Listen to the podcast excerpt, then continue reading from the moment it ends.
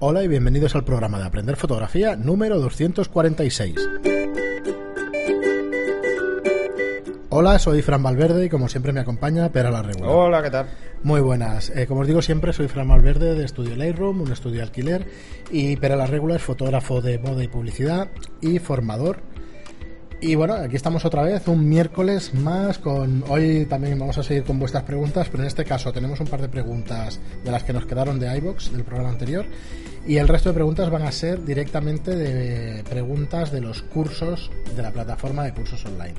Os explico, para el que venga nueva y para el que no lo conozca, que le eche un vistazo, montamos hace un par de meses aprenderfotografía.online es una plataforma que tiene dos vertientes. Por un lado, es una red social donde ya hay más de 700 fotógrafos o aficionados a la fotografía, ¿vale? Porque hay aficionados y profesionales, donde mostramos, eh, mostramos el trabajo de cada uno y eh, podéis compartir experiencias y podéis compartir fotos y, y, lo que más os gusta, que es la fotografía. Esta parte es totalmente gratuita, ¿vale? Y además contáis con cada semana cada vez más eh, fotoconsejos, que los hemos llamado así, ¿vale? Que son vídeos gratuitos también, para que veáis píldoras de, lo que son trucos o cositas eh, básicas en fotografía. Podríamos llamarlo fotomanía en vez de bricomanía. O sea, que se quedó con fotoconsejo, que a mí no me convencía mucho el nombre, pero bueno, está bien. Yo, es que... Bueno, por un lado esta, esta parte. Y luego tenemos otra parte que son nuestros cursos online, que son a 10 euros al mes. ¿Y qué te da eh, derecho a esos lo de cursos? fotoconsejos era por no ponerle un nombre en inglés. Sí, no sé. Bueno, está bien. parece que todo el mundo pone nombres en inglés. Está bien. Fotoconsejos. Fototips. ¿Ves? Queda inglés. Es inglés. Si es que lo de los tips, yo creo que todo el mundo lo entiende, pero igual todo el mundo no. O sea, que oye, hay que tener es igual. cosas. Cada uno lo ponga. Bueno, pues por otro lado tenemos el tema de los cursos online, donde ya tenemos 13 cursos y próximamente 14, donde podéis aprender paso a paso y a vuestro ritmo eh, fotografía. Como os digo, son 10 euros al mes para ver todos los cursos las veces que queráis mientras estéis suscritos. Por otro lado, montamos también la tienda, pero bueno, esto es una vertiente que poquito a poquito pues iremos ampliando el catálogo y que ahí está. Eh, vamos haciendo vídeos de los productos que hay en la tienda, ¿vale? Que los veréis precisamente en estos fotoconsejos o en nuestro canal de YouTube. Sí, es o mostrar el producto o hacer una demo. Y ya está, no nos vamos a alargar eh, como el programa pasado, excepto que el que no lo haya escuchado que, queremos que animemos eh, queremos animar a Pera a hacer su libro. Lo vas a decir en cada programa. Para que nos den temas, para que te den ánimos y para varias cosas más. No, no, sí, Así que ánimos, ánimos y, bueno, decidnos feedback y decirnos si os apuntaríais a si, si le daríais ánimos a Pera diciendo, oye, sí, y nos gustaría más un, un tema más un tema que otro. Y ya está. Vamos con vuestras preguntas. Empezamos por Quilla, que ya nos escribió para que, para que os eh, animáramos ¿vale? A, a, ir a un congreso que se hacía en Galicia y nos dice Quilla, muchísimas gracias por promocionar el congreso. Y nos responde, lo de la contaminación lumínica creo que es un pequeñito detalle en contra de Barcelona. Es más fácil que os acerquéis vosotros a Ferrol eh, que vayamos los de la asociación ahí. Así que ya sabéis, quedáis invitados. El churrasco nos, nos sale riquísimo, solo informo. Pues muchas gracias. esto es chantaje ya. Esto, esto lo estáis haciendo todos. Sabéis que por el estómago nos, nos ganáis. Tengo que decir que ahora estoy a, dieta.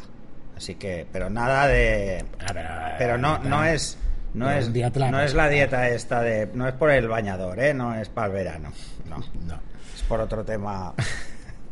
más, más serio. Nada, que, oye, que, vaya muy bien el joder, No me habléis de churrascos, ni me habléis de Hablemos de fotografía, venga. Que estoy a ensaladitas. Para el que no lo sepa, contaminación lumínica es todo restronado de iluminación que nos podemos encontrar en un sitio donde... Pero he de decir que no hace falta irse muy lejos de la ciudad como para, para no tener incluso en Barcelona, ¿eh? ¿eh? en Barcelona tenemos un inconveniente, que es evidentemente la contaminación lumínica, pero tenemos una ventaja y es que Barcelona está apantallado por una montaña que es Collserola, y justo detrás de la montaña la contaminación lumínica cae en picado. Claro. solo hay que lanzarlo. las planas y todo eso, seguro que no hay tanta historia. Bueno, San Cugat es jodido porque hay bastante, pero no es una ciudad, son pueblos. Entonces la contaminación que hay es muchísimo menor. Eh, luego la zona que por ejemplo hay eh, cerca de donde está el hotel, pues también esa zona también es una zona bastante despejada porque los núcleos de población son pequeños. Sí, es zona rural donde está lo de las viñas, toda la zona del Penedés. Pero eso la culpa lo tienen los ayuntamientos. Porque esa contaminación lumínica es, perjudicial. Mm. Porque cambia nuestros ciclos de sueño, tanta luz en las calles. Porque la luz, en vez de estar enfocada al suelo, que es donde debería estar enfocada, está enfocada en todas direcciones. Y primero, es un consumo energético de tres pares de narices. Y segundo, es malo, es perjudicial. Y está demostrado que puede alterar los patrones de sueño. Así que yo abogo porque cambien las farolas. Así podremos hacer en todas partes. Muy bien, y seguimos con Kimchi Food, que mira, lo hemos visto en la red social hace un ratito que entraba. Y nos dice, buenas maestros, no se puede hacer, eh, no se puede hacer un destello en la Canon 5D Mark III y Flash Canon 580 en manual. Es que un, eh, un destello, yo diría que es un predestello. Si hablas de predestello no tiene sentido. Dicen que fotos de pabellones, eh, es que en fotos de pabellones me salen ojos rojos. No veo solución. Gracias de antemano. A, ver, ¿qué cámara tiene? Perdón. Una Mark 3. 5D Mark III y un Flash Canon 580 manual. Eh, algunas cámaras tienen configuración de ojos rojos que hacen un pequeño destello muy corto solo para hacer que la pupila se, se contraiga. ¿Vale? Pero no es lo normal. Lo que se suele hacer o lo que al menos hago yo para evitarlo, eh, tienes dos opciones. Una es hacer dos fotos, que es lo que eh, al final cuando le haces fotos a gente siempre acabas disparando dos. Y luego, pues bueno, cuanto más juegues con la luz ambiente, menos se notan los ojos rojos, o sea, menos, menos posibilidades tienes. Pero ahora que pienso, no, pero a mí es que no me salen apenas los ojos rojos. Los ojos rojos, a ver, ¿por qué aparecen? Aparecen porque la pupila está muy dilatada.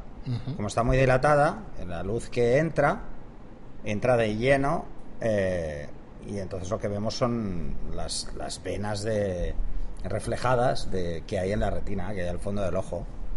Entonces, si, hay, si no hay nada de luz ambiente, los ojos rojos son inevitables absolutamente inevitables. El predestello que hace, por ejemplo, el TTL no es suficiente para reducir ojos rojos, ¿eh? Porque es tan rápido uno de otro que el ojo no le ha dado tiempo a, cerrar la pupila. Mira, a lo mejor tiene que ver, bueno, seguramente tiene que ver con la siguiente pregunta que nos hace él mismo y nos dice, perdón, otra, otra duda, ahora referente al Profoto A1 que habéis hablado. ¿Eh? ¿Puedes dispararlo fuera de la 5D Mark III y mantener el ETTL con un disparador en cámara John Guo 622 CTX? No, no, solo con los disparadores de Profoto.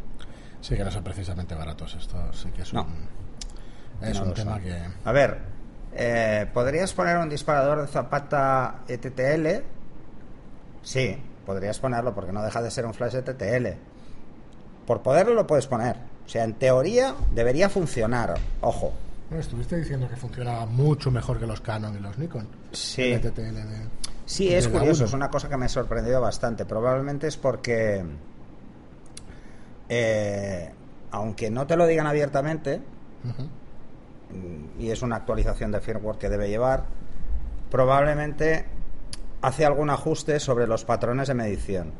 O sea, engaña a la cámara de alguna forma para decirle, ojo, te doy una información que yo ya he calculado o porque hay una fotocélula que no he visto y que no describen, que podría ser, que hace una medición del antes y el después o que hace algo extra, pero es curioso, muy curioso. Que ayuda.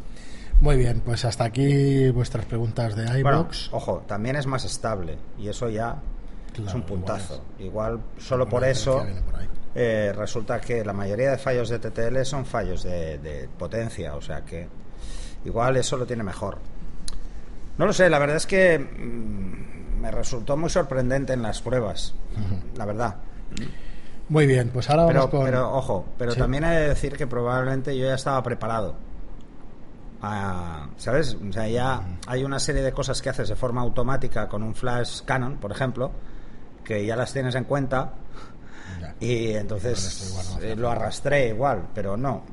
A mí la sensación que me dio es que sin hacerlo, porque por ejemplo, si veis el vídeo que hemos subido del Profoto A1, que está en la tienda con el Profoto A1, eh, veréis las fotos que hice sin compensar y sin nada en exteriores y es que no tuve que hacer nada, o sea, salieron así. Y eso, pues si lo probáis con otros flashes, pues a ver si os quedan igual. Muy bien, pues eh, vamos con vuestras preguntas y en este caso de los cursos. Vamos a hacer cada semana una serie de preguntas que nos vais haciendo internamente, que la vais haciendo a Pera, sobre todo, que es, que es el que tiene los cursos, porque yo tengo uno solamente, pero bueno, a ver si poquito a poquito pues tenemos más profesores.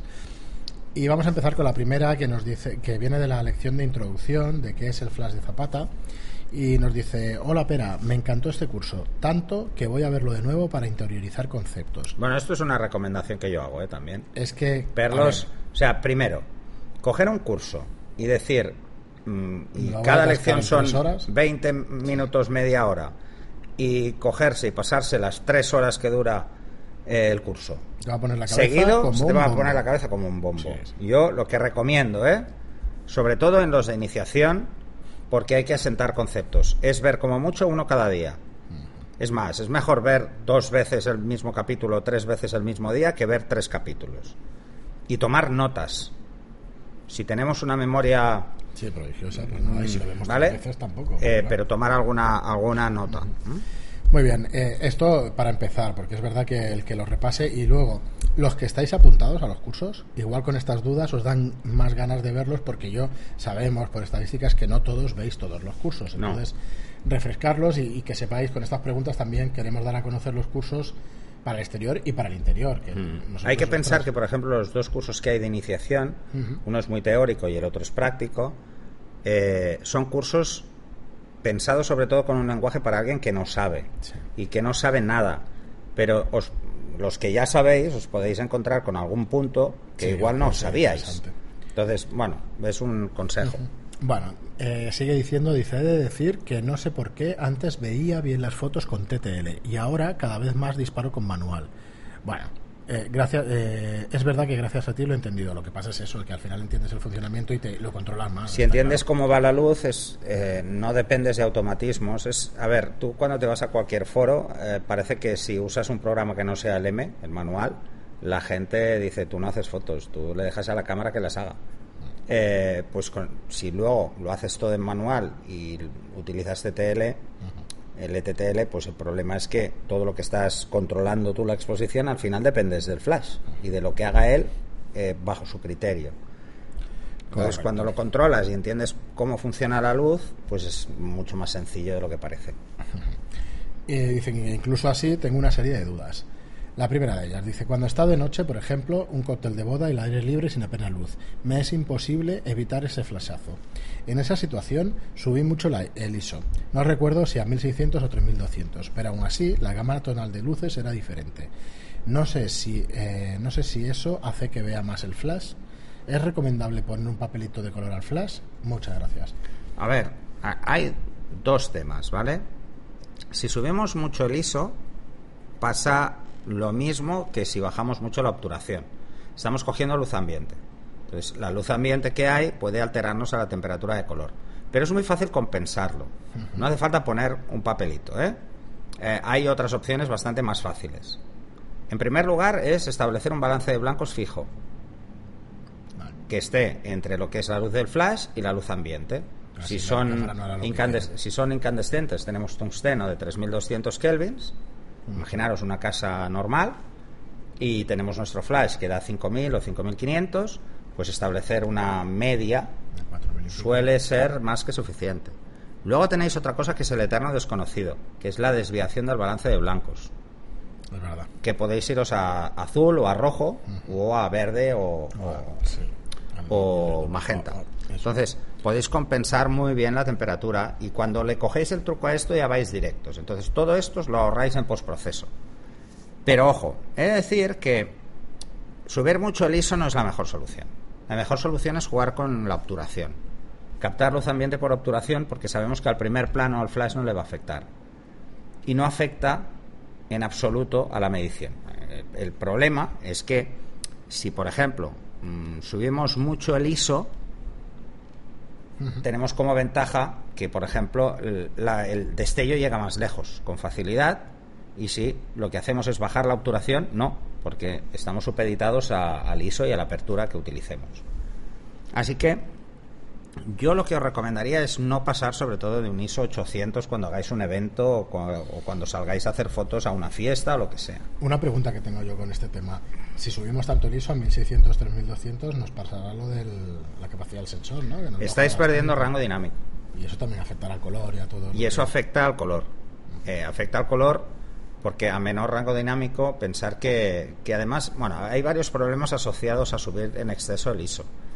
De entrada, el fondo está siempre más oscuro porque no llega el flash. Entonces, como ahí no hay iluminación y estamos subiendo mucho eh, las capacidades de nuestro sensor para captar esa luz, hay ruido, es inevitable. Además, si es un sitio que hay poca luz, son zonas oscuras, es fácil que tengamos bastante ruido en el fondo. ¿Que puede ser menos o más importante? Bueno, eso depende del criterio de cada uno. Pero si reducís el rango dinámico, os vais a encontrar que encima no hay detalle, perdéis detalle en la foto. Así que subir mucho el ISO, aunque se ha mejorado muchísimo todo el tema del ISO, eh, y podríais llegar a utilizar ISOs muy altos con cámaras modernas, no os da tanto control como saber vosotros hasta dónde podéis llegar con la obturación. O sea, si queréis realmente aprender a utilizar el flash, partir de la premisa de que la obturación no le afecta al flash, solo afecta a la exposición, pero al flash no. O sea, ni va a cambiar la distancia de alcance ni nada por el estilo. Y hay que tener entonces claro cuánto sumamos luces. Lo que hay que procurar es si bajamos mucho la obturación, que no tengamos una suma de luces, porque entonces nos saldrán movidas las fotos. hay que jugar un poco con, ambos conceptos.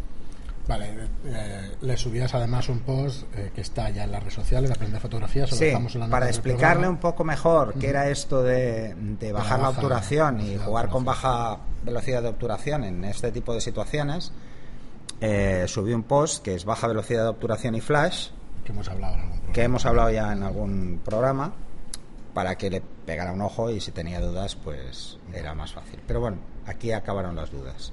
Muy bien, y seguimos con otra duda que salió en la parte en, edición, en el 9, un momentito que ahora no sé. Este eh, es el de desnudo artístico. Vale. Y nos dice, hola Pera, encantado de escribirte por aquí, en este fantástico nuevo... Pero fíjate que no es una pregunta de, de desnudo, sino que no es una pregunta de edición. Dice, enhorabuena por el trabajazo que os habéis pegado. Durante el revelado me ha llamado la atención de que al recortar las fotografías no has mantenido la proporción de las mismas, en este caso dos tercios. ¿Lo haces habitualmente? A la hora de componer está mucho menos atado haciéndolo así, pero si vas a entrar un, un reportaje completo, eh, perdón, que lo, lo he entonado fatal. Dice, si vas a entregar un reportaje completo, ¿no es mejor que todas las imágenes guarden una misma proporción? Gracias como siempre. Un saludo. A ver, eh, es lo que le contesto. Es depende del destino. Yo juego con la composición y juego con, con imágenes que pueden romper un poco eh, mm, lo que es el formato original, ¿vale? si, por ejemplo, vas a trabajar para una revista, el, formato dos tercios no te sirve, porque la revista es más cercana a un tres cuartos que un dos tercios. Y tampoco es un tres cuartos, ¿vale? Eh, así que tienes medidas diferentes. Mm, es bueno mantener la proporción si es un reportaje. ¿eh? Si es un reportaje de moda, evidentemente. Si es un reportaje social, evidentemente. Pero en el desnudo no en el desnudo no, porque cada foto eh, debe ser independiente. Es un mundo en sí Es un mundo en sí mismo. O sea, igual que si os hacéis retratos creativos, ¿vale? Cada foto es un mundo a no ser que hagáis una serie. Si hacéis una serie de retratos, por ejemplo, y cogéis 10 personajes o 20 personajes y resulta que estos 20 personajes mm, vais a hacer la foto igual, pues sí que tienen que estar igual. Porque si no, quedará muy raro que uno sea cuadrado, el otro, el otro rectangular y el otro, ¿sabes? No va a quedar bien. Pero en, el desnudo, cada foto en sí misma es una entidad. Al menos para mí y más en, este punto. ¿eh? Y incluso te diría que en boudoir también es un mundo cada foto. O sea, todo lo que sea artístico, o sea, todo lo que le pongamos la coletilla de artístico, por decirlo de alguna forma, desnudo artístico, eh, es bueno es bueno componer en función de la escena. No al revés, no encorsetarnos por la. No encorsetar la composición por, eh, por tenerlas todas igual. Es más, yo muchas de estas fotografías cuando las hago ya sé que van a ser cuadradas. Entonces yo ya dejo un aire, por ejemplo, a un lado, porque sé que lo voy a cortar y no voy a hacer nada con ese aire. Pues, ¿Por qué? Pues porque no le puedo decir a la cámara que el sensor se haga cuadrado, si no dispararía con un sensor cuadrado. Muy bien, y tenemos otra pregunta para finalizar por hoy de Body Landscape que nos dice, espera, cuando... Este también es de desnudo. Sí, cuando te da F4 el fotómetro, ¿el ajuste que cambias en cámara es el obturador o es el diafragma? Lo digo porque si cambias el diafragma, cambias también la profundidad de campo y te sales del punto dulce del objetivo. Ahí dejo la duda, gracias. Vale. Eh, a ver, siempre que lees F4 en un fotómetro, pones F4. Pones ese diafragma, por dos motivos fundamentales. Si estás trabajando con flash, porque no, afecta la, no te afecta la obturación, el flash no lo ve. O sea, tú haces una foto con el flash y la obturación a 125 la haces a 200 y no hay diferencia para el flash. Porque la duración del destello es muy inferior a una obturación tan larga como 160 o... ¿Vale? Eso eh, para empezar, ¿vale? Es pensar que el flash solo capta la obturación a luz ambiente. Nada más. Si hay luz ambiente sí que la vas a captar si bajas mucho la obturación, pero si no, no. Lo del punto dulce. Esto creo que lo, hemos, lo he comentado varias veces. A ver, esto del punto dulce eh, puede llevar mucho engaño, ¿eh? Una cosa es el punto dulce de un objetivo en particular y otra es cuál es la apertura en la que no vamos a tener problemas, que son dos cosas diferentes. Hay que tener muy claro, y esto, insisto, hay que tener muy claro, que todos los objetivos dan más resolución a la apertura mayor. Es más, a 2.8 hay más resolución que a 5.6. Y esto es evidente, ¿vale? Pero ojo, Mm, por eso, ¿por qué se trabaja en estudio, por ejemplo, a F8? Bueno, porque tenemos que las aberraciones suelen ser más visibles con aperturas de 5 o 6 o mayores y la difracción es más visible con aperturas F11 o menores, o sea, menor tamaño de diafragma, ¿eh? o sea, de F11 a 22 hay más eh, difracción y de 5 o 6 hacia 2,8 o más, pues hay más aberraciones.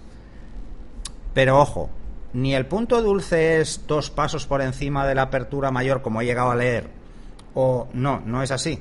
O sea, esto, ¿de qué depende que un objetivo tenga un punto dulce o, un punto en el cual las aberraciones no son tan visibles? Pues eh, os lo voy a decir muy claro, depende de cuánta pasta os hayáis dejado en el objetivo.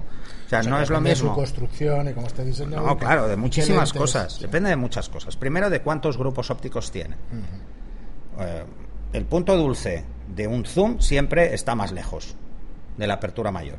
Eso es así. Entonces es más fácil que esté en F8. Si lo que tenéis es una focal fija, pues os podéis encontrar focales fijas que tienen un punto dulce. Es que a mí no me gusta llamarlo punto dulce. Me gusta eh, decir que, que las aberraciones no son tan visibles. Me río porque le estoy poniendo el título del podcast mientras está No me gusta lo del punto dulce, ¿vale? Insisto aunque esté en el título.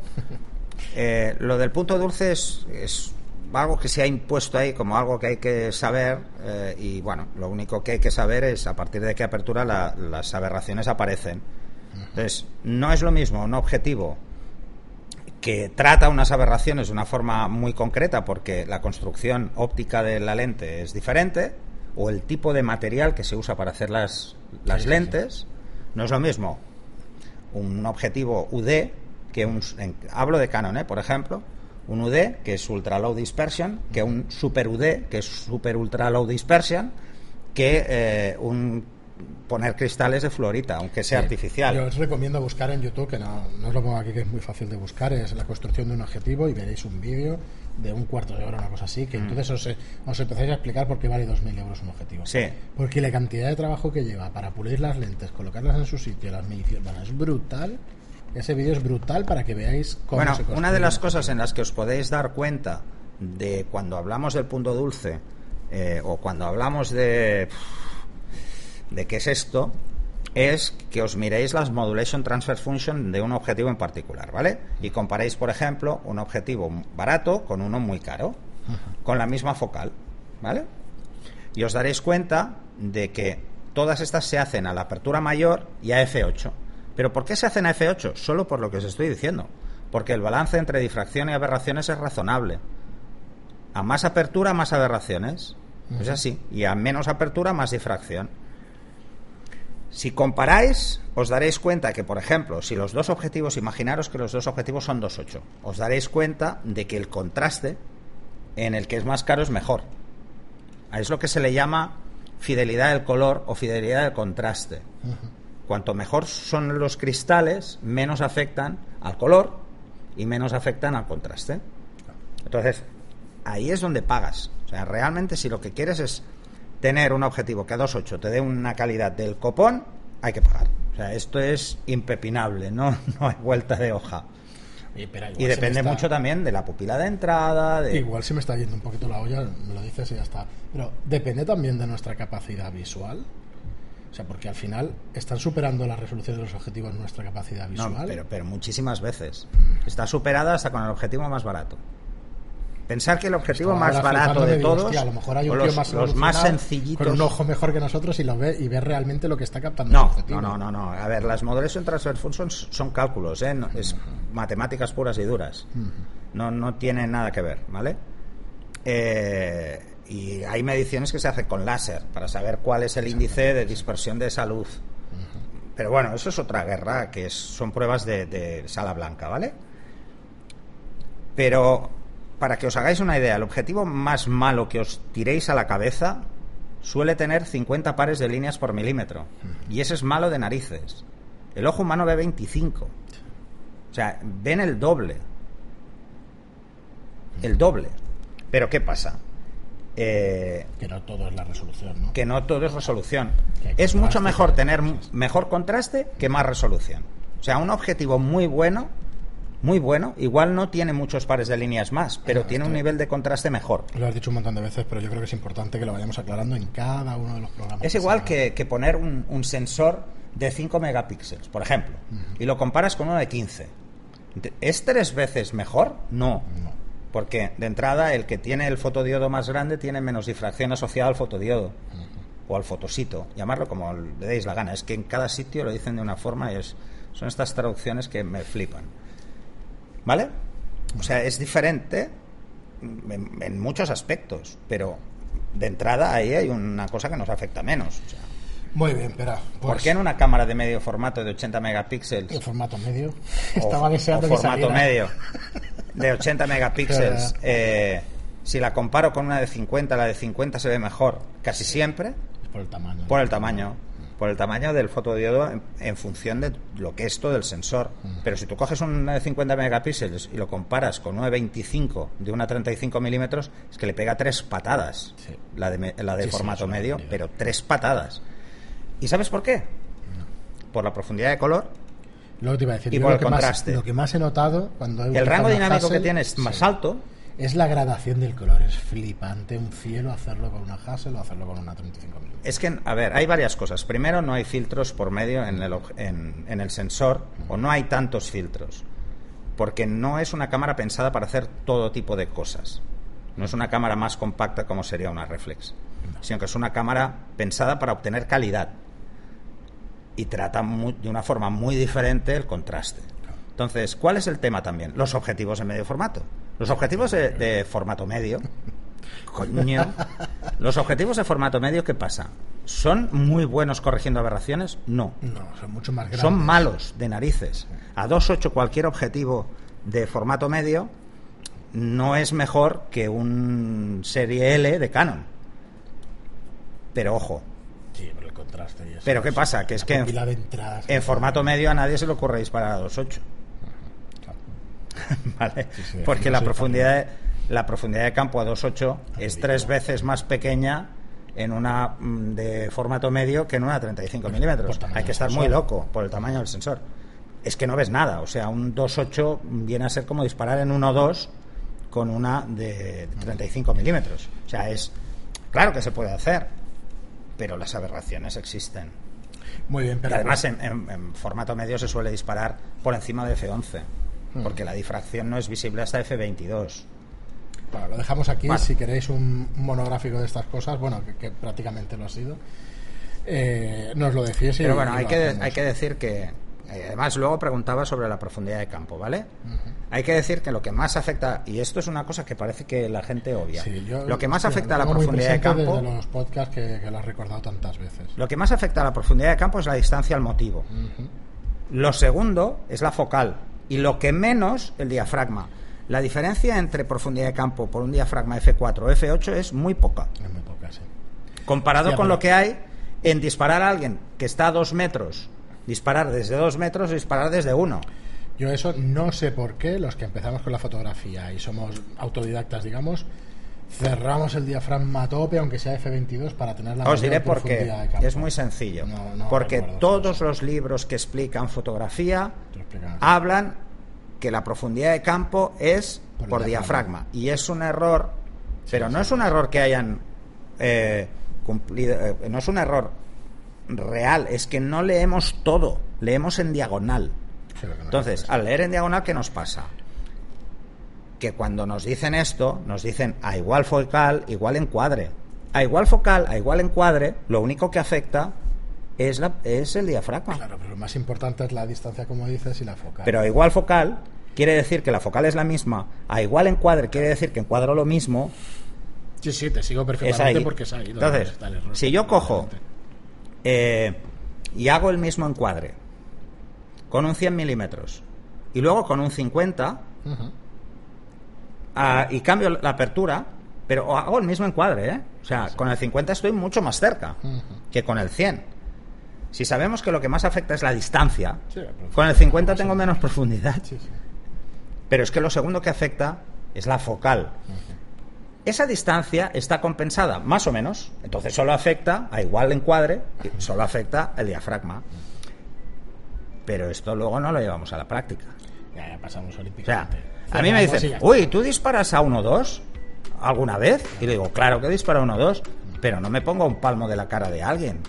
Igual estoy a 4 metros y a 4 metros tengo más profundidad. más profundidad de campo. Entonces, esto es algo que yo creo que hay que interiorizar un pelín, ¿eh? pero que es normal, son dudas que le salen a todo el mundo. Sí, estos 10 minutos me han encantado porque son cosas básicas que vamos olvidando con el tiempo. No sé si cuantas más fotos haces, más lo olvidas o al revés. Yo diría que es al revés, que cuantas más práctica tienes, más interiorizas. No, lo que pasa es que hay muchas veces que tú te encuentras en foros y en sitios y tal que que te dicen, pues por ejemplo, eh, es que tengo problemas para enfocar bien, o es que tengo problemas con aperturas muy amplias y tal, por profundidad de campo, y, o mi cámara o mi objetivo hace back focus o front focus, y no tenemos en cuenta de entrada esto y luego lo que hemos hablado más de una vez, que es, eh, por decirlo de alguna forma, mm, la calidad de cada uno de los puntos de enfoque que tiene mi cámara. Igual tiene 40, pero bueno, solo hay uno o dos. ¿Sabes cómo va a titular el libro? ¿Cómo? El enfoque y la madre que lo parió. El, rompedor de mitos o el rompemitos. O rompiendo mitos. Algo así.